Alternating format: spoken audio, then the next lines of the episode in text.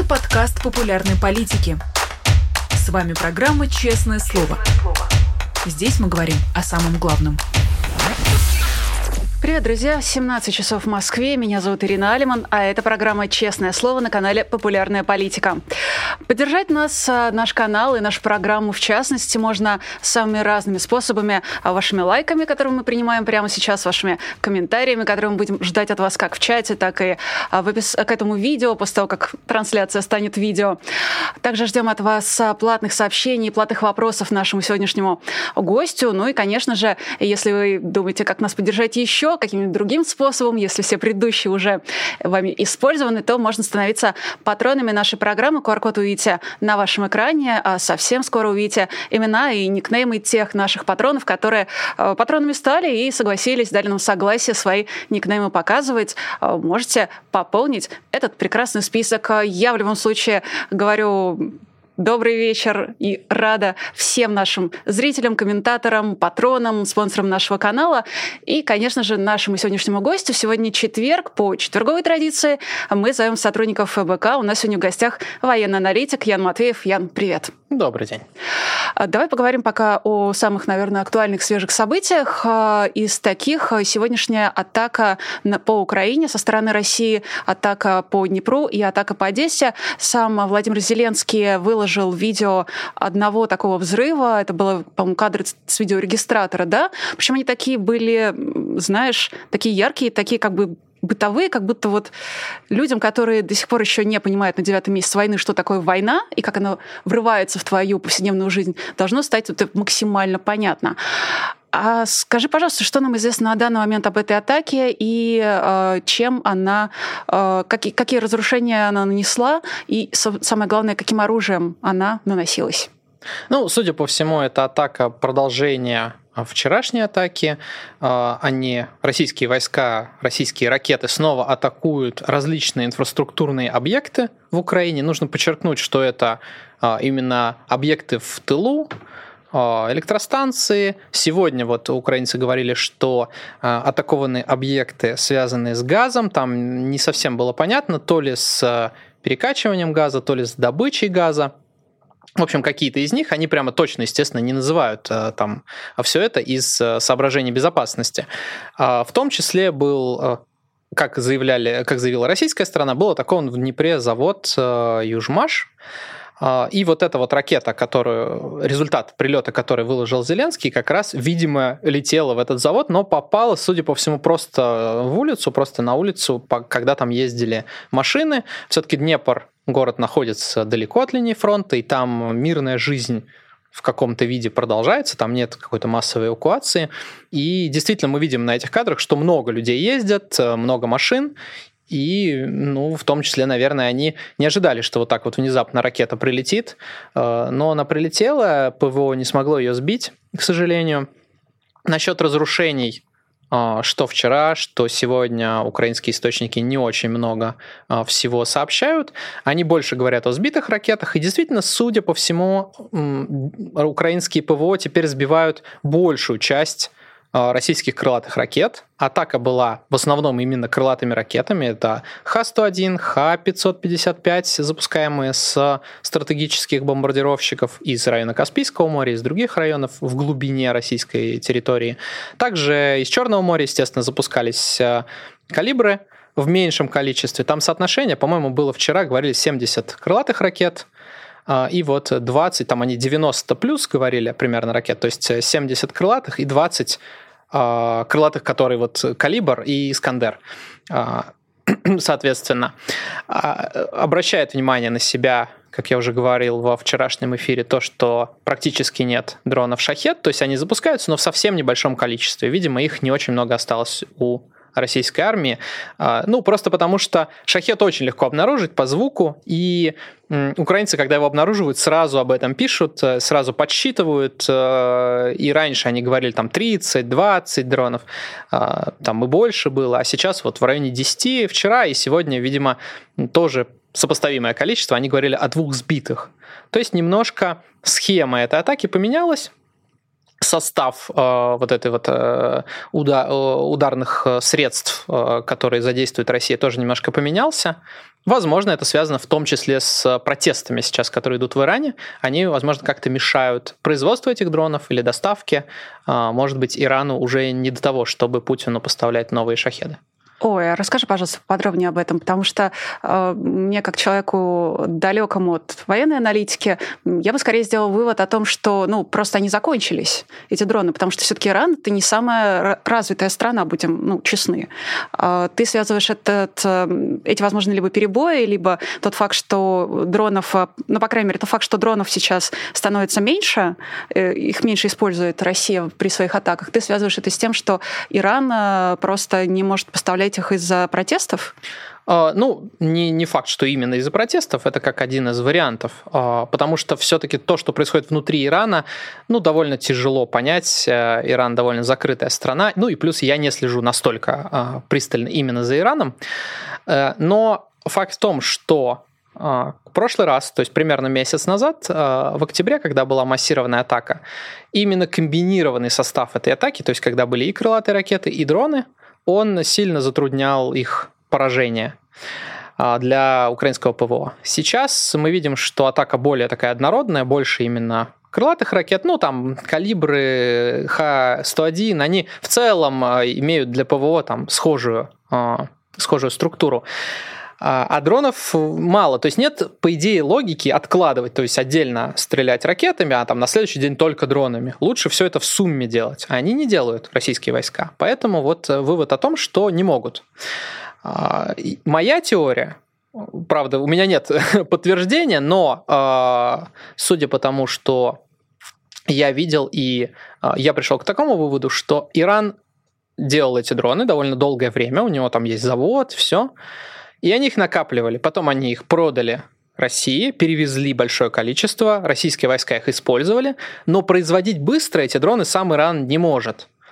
И чтобы опять их появилось большое количество, там сотни буквально, нужно какое-то время. Поэтому их сейчас и нет у российской армии в нужном количестве. Они вот их запускают понемножку, у них осталось, может быть, там 50 штук. И вот они в одной атаке запустили 10, в другой атаке 10, чтобы вот как раз создать хотя бы частично вот этот комбинированный эффект атаки. А, ну, соответственно, больше и нету. Но посмотрим, как дальше это пойдет. Может быть, я и не прав в этом вопросе. Как ты э, оцениваешь э, сегодняшнюю, вчерашнюю атаки? Все еще как атаки для устрашения, для, может быть, создания картинки военных действий для вот российского пользователя, да? Э, что Россия хоть и Херсон, из Херсона отступила, но все еще что-то делает.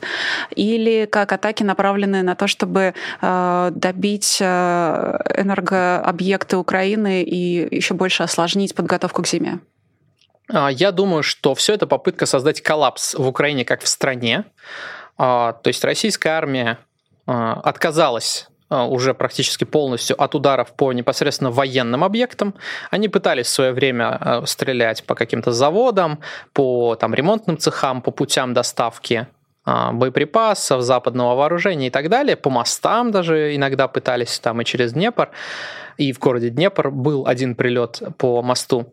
Но, э, видимо, они поняли, что сложно это сделать, э, никаких реальных целей они не добьются, и теперь у них цель другая. Есть вот гражданские объекты, они строились э, не так, э, там, скажем, скрытно, как военные склады. То есть стоит электростанция мирная, она вот стоит и стоит на земле, ее видно отовсюду, она никуда не прячется. И по ней ударить, ну, относительно просто, тем более она крупная, куда бы ракета ни попала, все-таки электростанция там сложный механизм, что-нибудь повредишь, она вся и отключится, условно говоря. И поэтому они решили создать э, коллапс в Украине, действительно связанный с отключением электричества, потому что электричество это не только свет а, там, и, а, там, не знаю, чайник или плита, это же и перекачка воды, что может быть даже гораздо сложнее. То есть ты можешь взять себе газовую горелку и вскипятить чайник, но если у тебя будет вода, и если твоя канализация будет откачана, а для этого всего нужно электричество, без этого никак. А, и в больших городах, понятно, там в каких-то селах ты можешь, простите, в ведро в туалет сходить, а в большом городе это нереально. Почитайте, например, что пишут э, жители Донецка, которые там, у которого а, оккупационные власти не могут никак наладить нормальную подачу воды и канализации. И вот э, Путин пытается, видимо, погрузить Украину в такой хаос, именно страну мирных жителей, лишить их всех удобств, всех возможностей, чтобы таким образом, там, не знаю, развалить страну, сделать, как минимум, повысить затраты Украины на мирные цели – то есть, э, когда у тебя есть какие-то ресурсы, тебе либо их на войну тратить, либо на мирных жителей. Если у тебя все хорошо с мирными жителями, ты можешь отправить на войну что-то. А как бы если у тебя 10 миллионов мирных жителей сидят без воды, тебе нужно будет решать эту проблему, ее нельзя не решать. И, соответственно, тебе придется сказать военным, ребят, мы вам чуть-чуть урезаем вот это и вот это, там, не знаю, грузовики условно, ну, такой простейший пример. Есть грузовики, которые возят снаряды, а теперь они будут возить воду для мирных жителей там в городе э, Одесса, допустим. И вот это все, а, естественно, косвенно это будет затруднять ведение боевых действий, но только в дальней перспективе. А, сейчас а, это практически никак не влияет вот прямо напрямую на украинскую армию. Во всяком случае, пока не началась прям совсем зима. Ну и украинцы прикладывают большие усилия, чтобы это все восстанавливать. Они в этом плане молодцы, им помогает Европа, и я думаю, что в какой-то момент Путин откажется от этих атак, поняв, что они все-таки бесперспективны, так же, как отказывался и от разных предыдущих вариантов, которые они пытались делать, от тех же просто обстрелов городов, когда а, тот же город а, Харьков а, просто неприцельно бомбили. И сейчас это бывает, но в гораздо меньших масштабах. А было время, когда просто обстреливали вот просто так каждый день обычные жилые кварталы, чтобы вот попытаться как раз запугать они поняли, что запугать не получается, сейчас пытаются оставить без воды. Но будем надеяться, что Украина решит этот вопрос. Я не знаю, как часто тебе приходится давать оптимистичные прогнозы, но а, вообще сама мысль о том, что Путин э, откажется от регулярных атак, которые, ну, в принципе, по крайней мере, по Киеву, по другим регионам централизованно, массированно. После как раз э, взрыва Керченского моста в Крыму они повторяются просто регулярно. В смысле, они и раньше были, но как раз э, после э, кейса с мостом они стали каким-то для Путина, да, каким-то регулярным таким событием. Очень хочется верить, что они прекратятся. Очень хочется проснуться утром в понедельник и знать, что Украина сегодня ну, в порядке. И на следующий день тоже. А хочу... Ну тебе... вот, прости, я тебя перебью. Хочу просто договорить, что тут тоже а, одно, ну вот как э, на Бога надейся, а сам не плашай. Можно верить в то, что у Путина там кончатся ракеты, э, он решит не атаковать больше энергообъекты, еще что-то. Но в любом случае основное решение этой проблемы – это наращивание ПВО. Ну, просто надо сделать так, чтобы ни одна путинская ракета не долетала до цели. И как бы таким образом решить. И в этот момент Путин точно решит прекратить запускать эти ракеты. Потому что э, я думаю, что в каких-то моментах он все-таки поступает относительно прагматично, э, и да, он в целом маньяк, и его решения не поддаются, многие решения не поддаются логике, но есть и э, какие-то более такие закономерные вещи, Поэтому, естественно, главное решение этой проблемы не просто восстановление украинской инфраструктуры, не просто ожидание того, что Путин увидит, что это бесполезно, но и борьба с этим прямая. Ну, а тут, естественно, все зависит от западных стран сейчас в основном, потому что Украина свои ПВО крупные производить не может. А, ей нужны поставки, ну и вроде как э, западные страны должны, должны это сделать. И вот тот инцидент, может быть, забегая немного вперед, э, инцидент, который был в Польше, как-то, может быть, добавит мотивации к этому. Ну вот как раз мой следующий вопрос был про ПВО и про инцидент в Польше.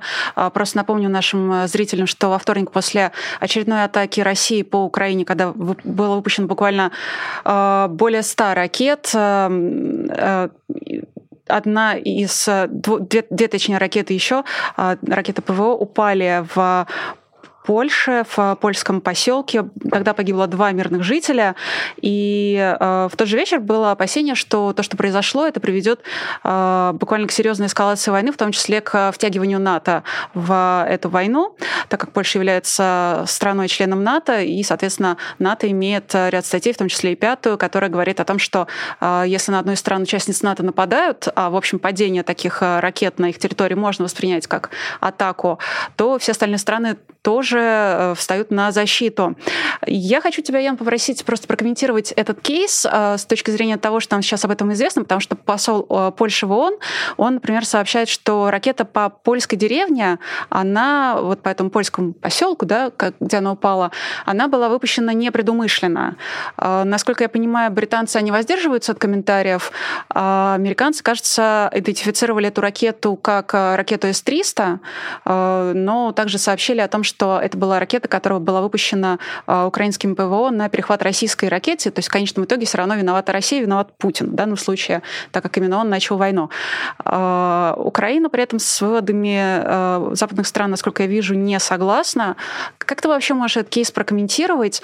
Не скажется ли это сейчас на поставках ракет для ПВО украинского? Возможно ли какие-то санкции дополнительные в отношении России? Что ты думаешь об этом? Ну, во-первых, во-первых, нужно сказать, что этот кейс нам показал, что страны НАТО и руководство западных стран, в том числе и Польши, они гораздо более адекватные, чем Владимир Путин. Собственно, мы на ярком примере это увидели. И э, как раз-таки, вопреки всей российской пропаганде, действуют э, с точки зрения нормальных людей. Э, и они не хотят войны, поэтому, э, естественно, они сначала проверяют все, а уже потом принимают какие-то решения. Э, вся история на данный момент по тем вот по той информации, которая есть, она не очень большая, к сожалению, выглядит так, что Российские ракеты летели по западной части Украины, то есть поражали, пытались поразить там или поражали какие-то цели в Львовской области, в других областях. Украинцы их, естественно, пытались сбить. Э, украинцы используют С-300 в том числе как средство ПВО. А ракеты украинские для С-300, скорее всего, произведены еще в России, возможно, даже в СССР. Поэтому, например, было изначально э, были сообщения, что это ракета производства России. Ну, это, скорее всего, чистая правда просто она принадлежит Украине. То есть, условно, танк, который сейчас воюет э, за Украину, тоже может быть производством России или СССР. Просто он как бы уже принадлежит украинской армии. А, это, ну, это такой не казус, а такая особенность этой войны, что стороны используют э, вооружение, которое производили совместно, вместе. А, естественно, потому что был СССР. А, так вот, украинцы пытались сбить, и, возможно, ракета С-300, одна, две, они либо отклонились от курса, не сбили, например, ракету, ну, пролетели мимо, не самоуничтожились в воздухе, упали вот на а, территорию Польши. Либо это были обломки этих ракет, а, которые, соответственно, упали, тоже взорвалось, там, не знаю, остатки топлива, может быть, части боеголовки, может быть, еще что-то. А, соответственно, поэтому можно, кто-то говорит, что вот это вот упала украинская зенитная ракета. Возможно, это так, пока расследование не закончено. А, все вот эти вот доказательства этого пока основаны только на буквально одном а, снимке обломка, и там действительно обломок очень похож на обломок от S300. Но это один снимок, сделанный журналистом, не э, представленный пока как доказательство, так скажем. То есть нет такого, что вот э, эксперты там американские или какие-либо еще сказали, что вот этот обломок точно найден здесь. Поэтому, конечно, есть разные спекуляции.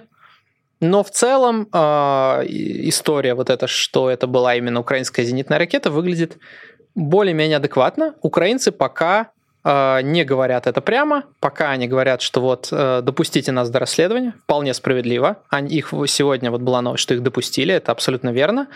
Э, посмотрим на итоги расследования, но я не думаю, что там будут какие-то неожиданности. Теперь о причинах, почему это все произошло. Естественно, Украина имеет полное право сбивать российские ракеты, которые летят по ее территории. естественно, при этом могут происходить какие-то инциденты.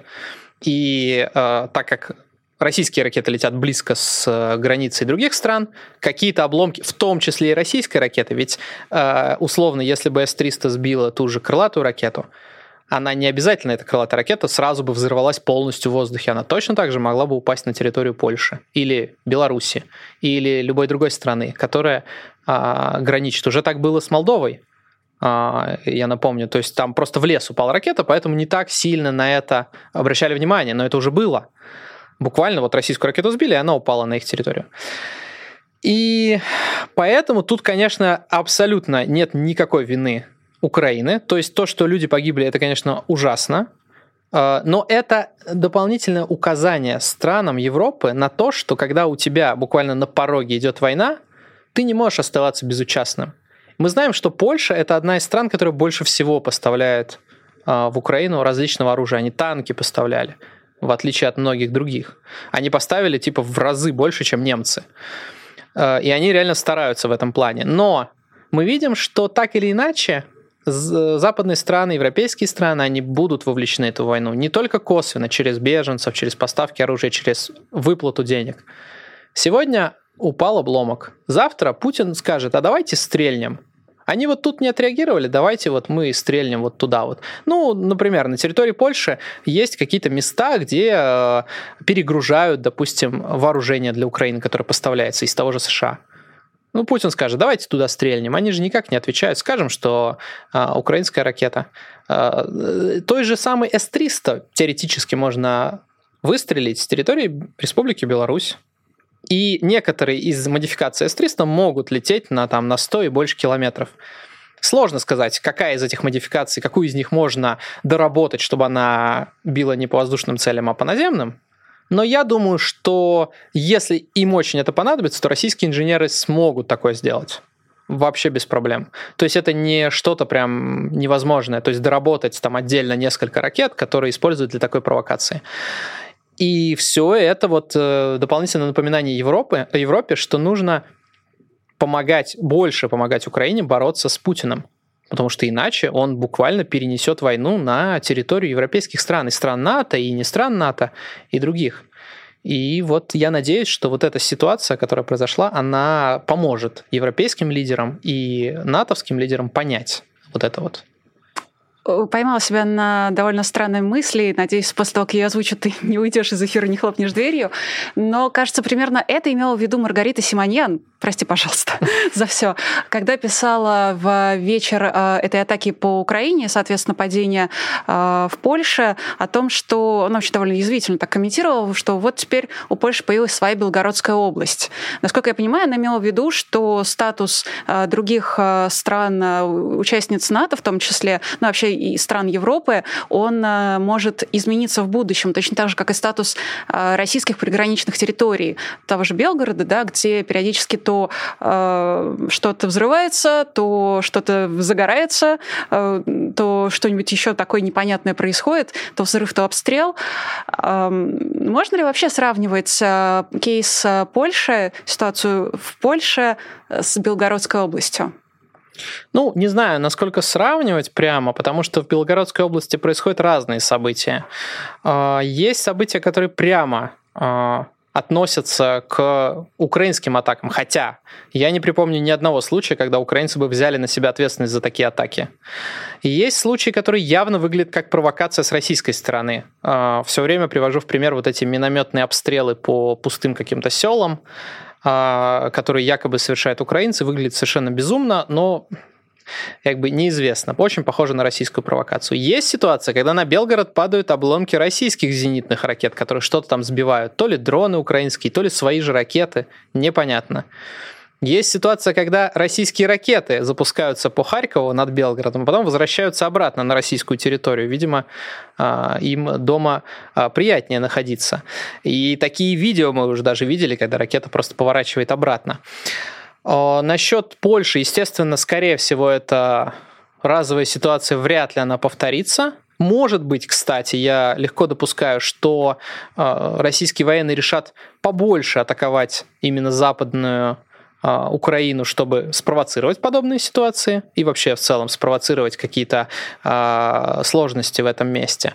Но я думаю, что а, те же западные страны и Украина, они сейчас сделают какие-то выводы, например, установят там более современные системы ПВО, чтобы не допустить э, каких-то проблем, отказов и подобного. Безусловно, с точки зрения простых людей на Западе, все это выглядит ну, плохо.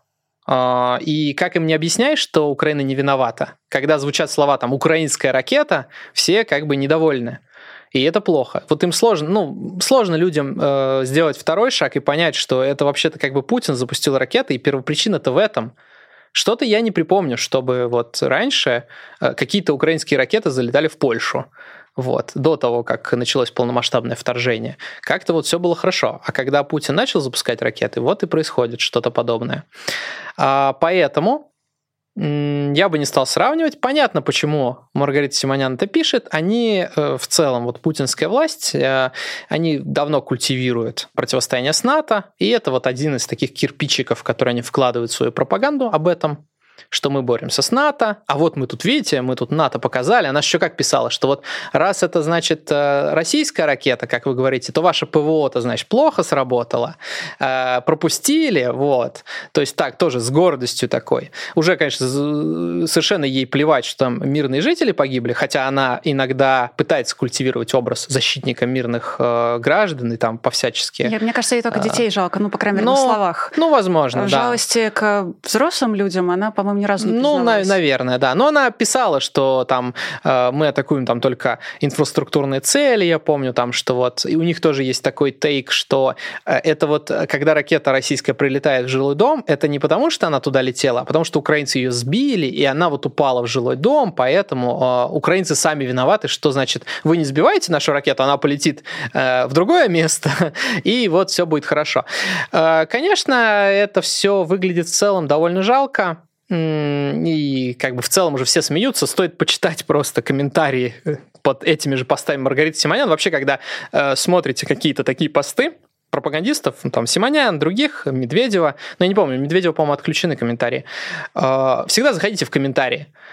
То есть э, понятно, какая там аудитория, но очень характерно, как они вот отвечают вроде бы как они должны быть на ее стороне, но не всегда, отнюдь не всегда так, и получается очень интересно э, порой интересно, познавательно и на самом деле приятно, ну, в том смысле, что когда хочешь понять, остались ли еще здравомыслящие люди, то можно зайти в комментарии. Кстати, нам комментарии тоже можно написать. Еще можно написать платный вопрос э, нашему эксперту Яну Матвееву, который я передам в конце эфира.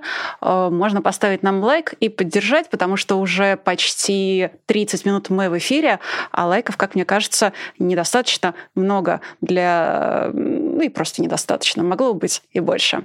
В любом случае, мы продолжаем. А, раз уж упомянула все-таки в СУе Маргариту Симоновну, то, как ты думаешь, являются ли подобного плана язвительные комментарии в соцсетях пропагандистов, которые как бы официальными спикерами Кремля не являются, но все-таки мы понимаем, что они не просто так пишут эти свои тейки, не просто так что-то форсят ту или иную тему.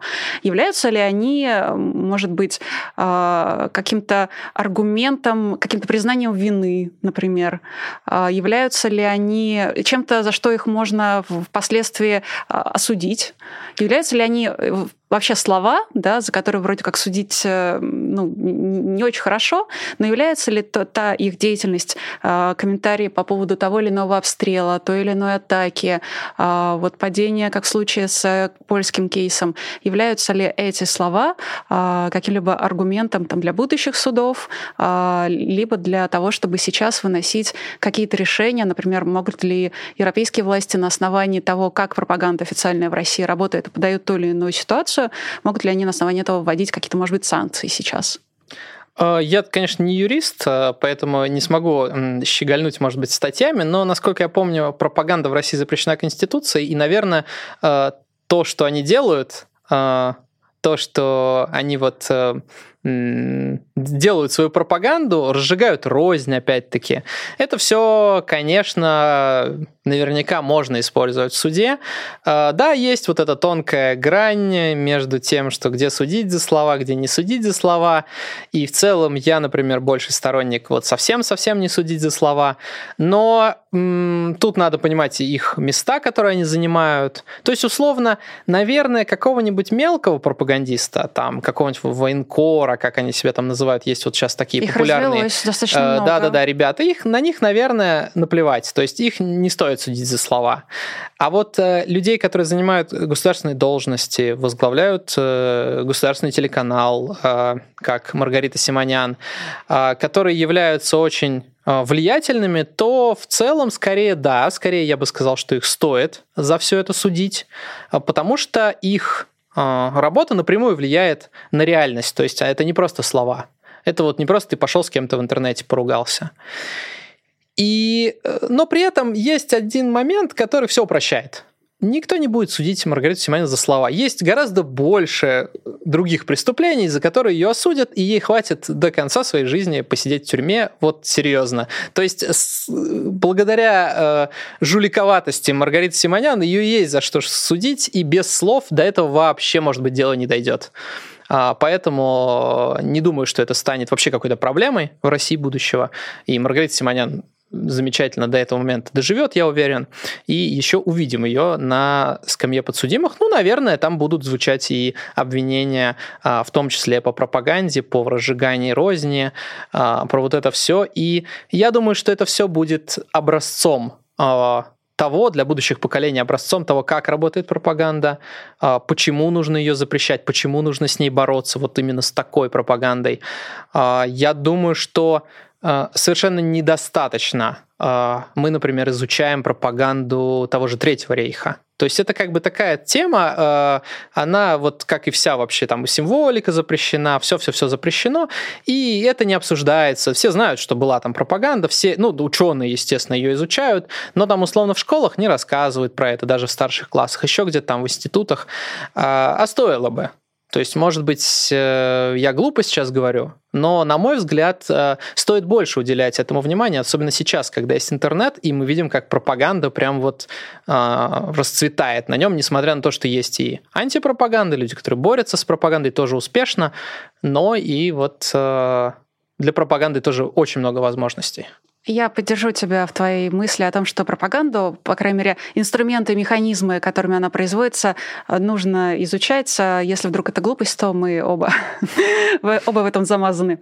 Э, пока не ушли совсем далеко от э, темы оружия, и хочу тебя спросить, э, ну, того или иного, да, хочу тебя спросить про итоги конференции «Рамштайн-7». Ожидать ли Украине новых поставок и не повлияет ли на эти поставки, на это решение о поставках кейс как раз с Польшей? А, я думаю, что а, да, конечно, все ждали, что на Рамштайне, который был на следующий день буквально после ситуации в Польше, сразу произойдут какие-то резкие изменения, но надо понимать, что это бюрократия, этого, скорее всего, просто не могло произойти. Конечно, ну, все люди, все возможно, переписать документы не так сложно, принять новые решения. Ну вот не стали они этого делать, решили пойти дальше по протоколу, и, по сути, на Рамштайне э, рассказали все то, что рассказывали раньше. Например, те же самые 500 миллионов от Канады на зимнее обмундирование и оборудование, множество снарядов разных, но все время есть оговорка, что есть тайные соглашения. Ну, не тайные, в смысле, которые не разглашаются. То есть вот есть э, публичная часть, есть непубличная часть этих поставок.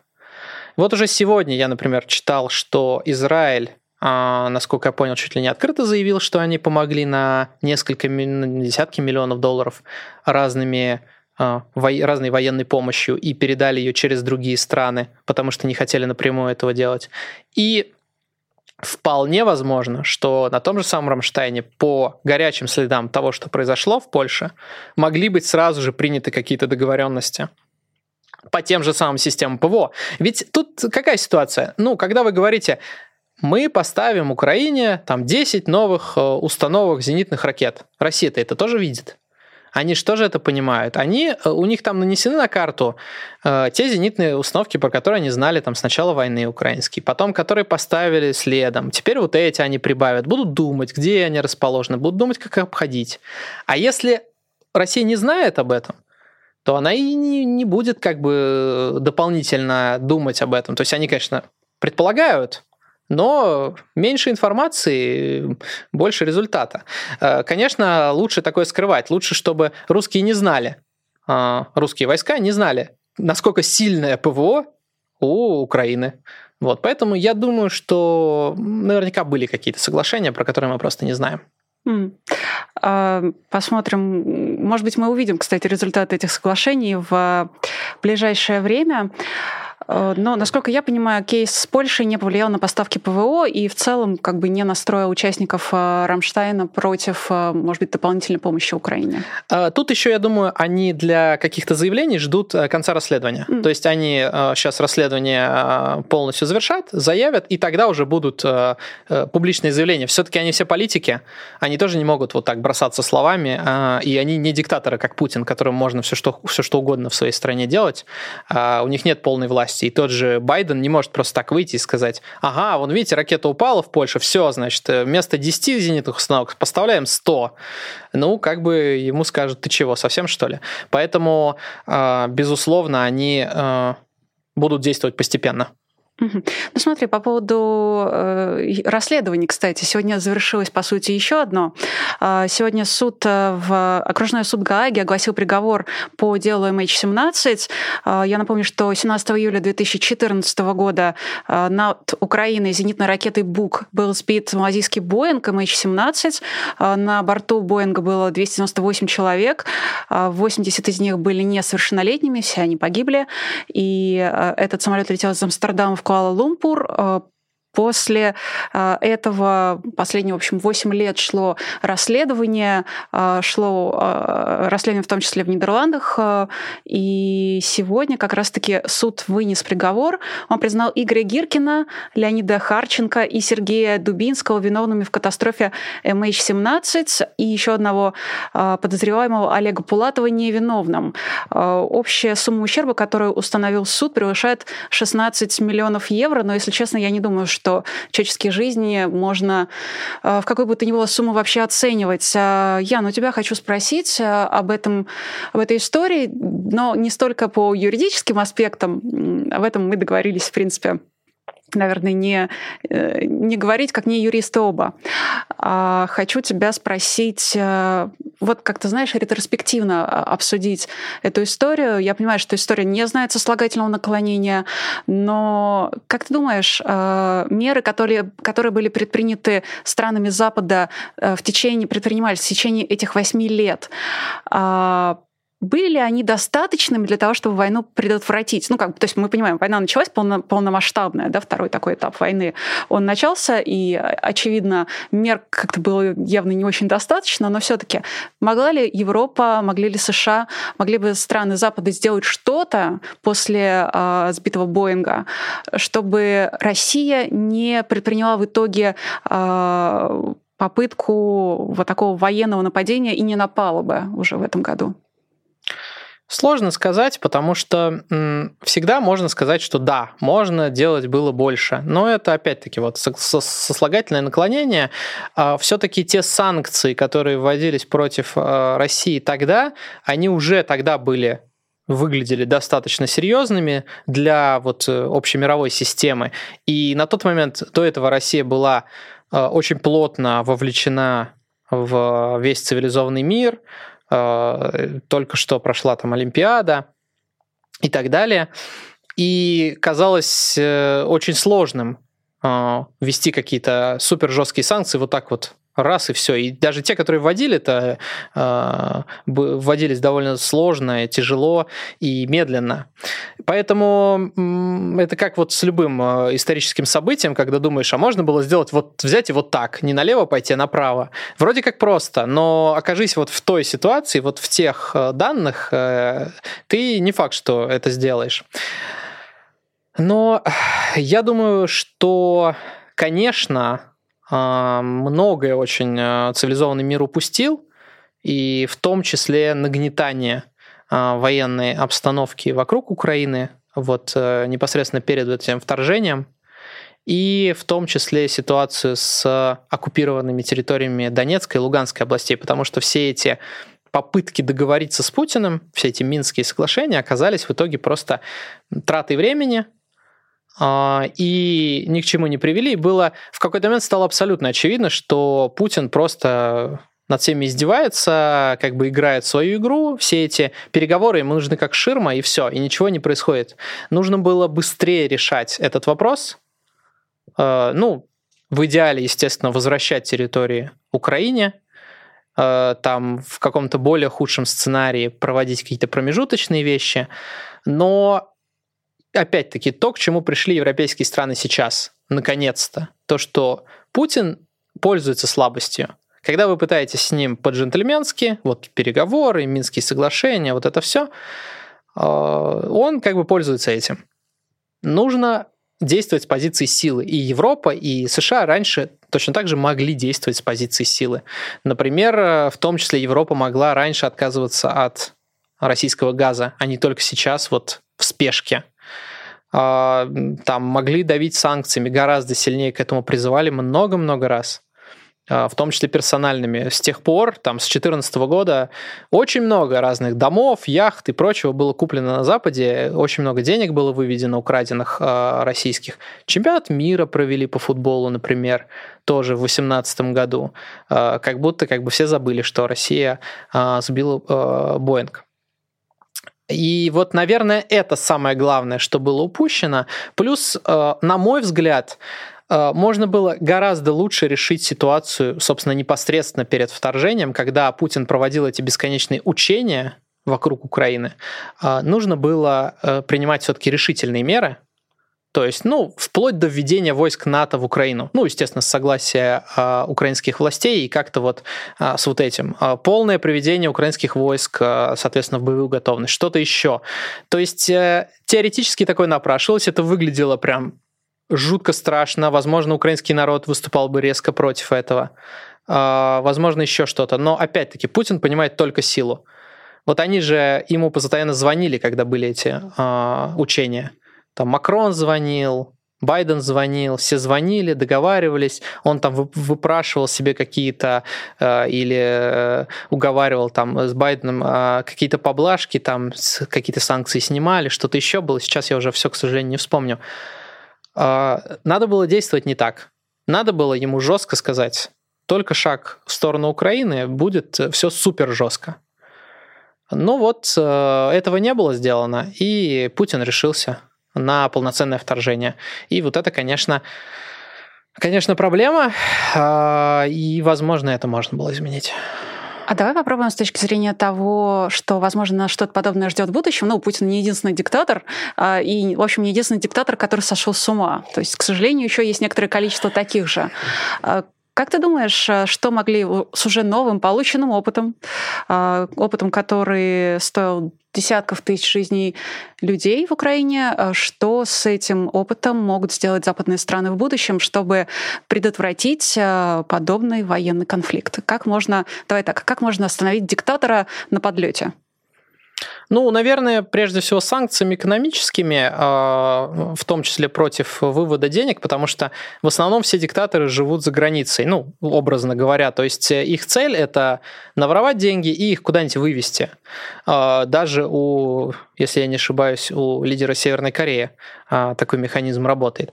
Но есть проблема, что основной это диктатор, который угрожает всему миру, у него целый Китай, ему санкции, конечно, страшны, но в какой-то момент он может решиться и плюнуть на эти санкции. Э, я думаю, что сейчас, естественно, все диктаторы смотрят на то, что происходит, и насколько, насколько жестко дальше Запад будет продолжать давление на Путина, насколько серьезно он будет продолжать поддерживать Украину, они из этого сделают выводы и, соответственно, будут действовать либо так, либо иначе. Если сейчас как вот ходят разговоры, давайте мирные переговоры, давайте еще, если сейчас опять начнется попытки договариваться с Путиным, все диктаторы, ну, которых их немного на самом деле, они поймут, что да, Будут проблемки, но потом можно договориться. Ведь, э, ну, я не думаю, что кто-то реально верит, что Путину не плевать на то, что у него погибло там 100 тысяч российских граждан на фронте.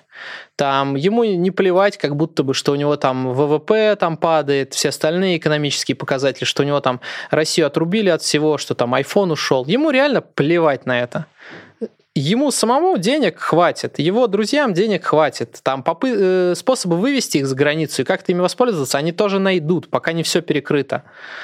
И по итогу э, он останется как бы в выигрыше с его позиции, если сейчас начнутся переговоры. Ну а что, территория захвачена, да, армия там не очень себя показала, ну, провально, скажем, прямо показала.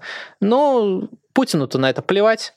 А, он в итоге добьется своего, с ним начнут опять договариваться. И вот этого нельзя допускать. В этом плане позиция Зеленского, позиция Украины абсолютно верная. И хочется надеяться, что Запад будет продолжать поддерживать именно эту позицию, а не пытаться давить как-то на Зеленского, что нужны какие-то там э, переговоры на перепутье. Нужно как минимум Украине вернуть все ее территории, чтобы показать полное поражение Путина в прямой войне чтобы доказать, что никакой диктатор в современном мире не может начать войну и добиться хоть какого-то успеха, что он обязательно потерпит поражение. Ну, а как максимум это уничтожение режима Путина в целом. И Запад тоже должен в этом помочь, в том числе персональными санкциями, а, различными другими механизмами, а, в том числе а, эмбарго на газ и нефть. Это то, откуда Путин получает деньги – Собственно, если у Путина не будет лишних денег, большого количества денег, то он и нигде ничего не купит. И тогда действительно у его режима начнутся проблемы. А пока эти деньги есть, их всегда можно найти, как потратить. Как купить запчасти для ракет, как купить там недостающие какие-то вещи, как купить э, 10 тысяч айфонов для всех чиновников, чтобы они не их жен там и детей, любовниц, чтобы они не расстраивались. Ну и вот это вот все и, соответственно, как заплатить э, силовикам и там каким-то военным, чтобы а, в случае чего подавлять бунты и удерживать власть. Мне хочется задать тебе такой относительно личный вопрос. Возможно, он сейчас, э, пока мы живем во всей этой пучине трагических событий, которые повторяются ежедневно, не совсем вместе, но все-таки, э, как военный аналитик, чем ты будешь заниматься, когда война закончится? Ну, у меня же есть основная работа. Я военный аналитик только потому, что Э, так э, было нужно. И, ну, я в целом э, как бы интересовался всегда военными действиями. Мне больше нравится историю изучать, чем современные войны, потому что хотелось бы, чтобы войн все-таки не было. Это, ну, это глупость в любом случае. Любая война — это полная полный идиотизм, не должно быть войн в принципе. Они противоречат человеческой природе, по сути. Но я думаю, что у всех военных аналитиков, э, людей, которые, ну, журналистов, там, у всех-всех-всех, кто сейчас занимается исследованиями этой войны, следит, распространяет информацию, будет э, после войны большая задача – это продолжать анализировать, э, изучать военные преступления, изучать опыт войны, и все это показывать людям, потому что тем же самым людям в России, вот, вот нам всем с вами а, всем, кто понимает, что вот то, что сейчас происходит, это ужас, нам всем придется объяснять многим людям, почему это ужас, почему этого не должно происходить, почему вот все, что было, когда оно закончится, что все это большое военное преступление, а не э, там э, проигранная Путиным э, прекрасная священная война, как они рассказывают э, в пропаганде своей. То есть придется опровергать все это. Есть надежда, что это будет не очень сложно, потому что люди, подверженные пропаганде, они ну, все-таки они, у них мало э, других источников сейчас, они уже привыкли к этой пропаганде, их приучили, когда ее выключат, э, они все-таки быстро вернутся в адекватное, ну, к адекватным точкам зрения, э, к адекватным источникам информации. Но Нельзя забывать опыт Германии после Первой мировой войны. Почему произошла Вторая мировая? Потому что, в том числе потому, что люди считали себя, ну, в Германии в основном, считали себя оскорбленными, раздавленными, обиженными, э, несправедливо обиженными, самое главное. Они во многом хотели этого реванша. Да, не все хотели именно войны, это как бы уже нацисты, когда пришли в власть, они культивировали весь этот милитаризм, но они хотели какого-то вот восстановления их великого статуса, потому что Германия там до Первой мировой войны это была э, одна из топовых мировых держав. А после Первой мировой войны она лежала в руинах э, экономическом плане. Конечно, э, здания это все стояли на месте, но там гиперинфляция и так далее в Германии жить было довольно тяжело. И вот нам нужно будет всем, всем нам, всем здравомыслящим людям и в том числе журналистам, военным аналитикам, любым другим экспертам, экономистам объяснять людям, э, что надо делать правильно, что было неправильно, э, почему мы дошли до жизни такой, что мы сидим и обсуждаем, как российские ракеты, ракеты под флагом нашей страны летят значит, по мирным городам, и что нужно делать, чтобы этого в будущем никогда не происходило. Ну что ж, это значит, что мы с тобой еще много раз встретимся. Возможно, да. Я думаю, так оно и будет. Спасибо, что пришел. А, с нами был военный аналитик а, Ян Матвеев. А, меня зовут Ирина Алиман. С вами также была я все эти предыдущие практически 49 минут. Мы увидимся с вами в следующих эфирах. А пока продолжайте нас поддерживать. Нам это будет бесконечно приятно. Нам все еще можно ставить лайки, писать комментарии и становиться патронами на Патреоне. Ссылку вы найдете в описании к этому ролику, либо по QR-коду, который периодически, вот как сейчас, например, появляется на нашем экране. Увидимся еще в следующих а, эфирах. Счастливо. Пока. Вы слушали подкаст «Популярные политики». Мы выходим на Apple Podcast, Google Podcast, Spotify и SoundCloud. А еще подписывайтесь на наш канал в YouTube.